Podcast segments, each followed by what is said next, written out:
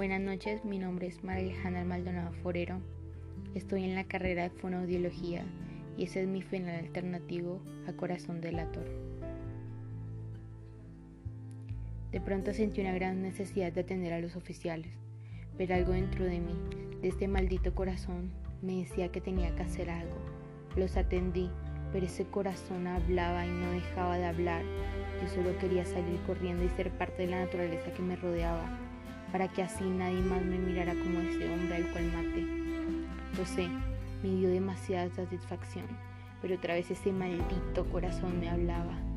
Pero de pronto comencé a sudar y a entrar en pánico. Tenía que estar tranquilo para que pensaran que nada pasaba.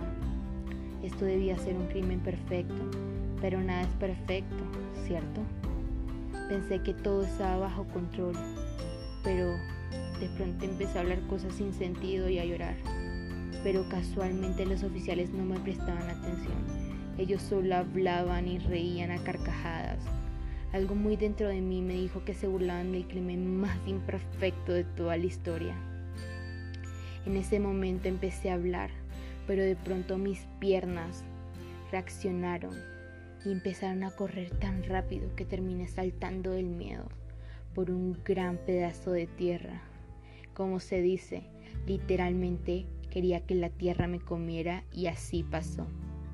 No sabía que debajo de todo este pedantón de tierra había un gran y hermoso lago.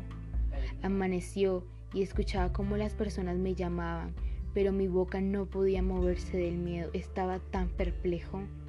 Mas sin embargo creía que si me movía o hablaba, pensé y mi mente y ese maldito corazón volvía a hablar y solo pensaba que me iban a encerrar y se iban a burlar de mí por el crimen más imperfecto de toda la historia.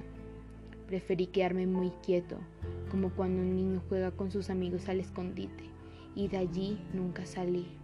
Poco a poco empezaba a sentir el frío de la muerte cada vez más cerca de mí. ¿Será esta mi hora?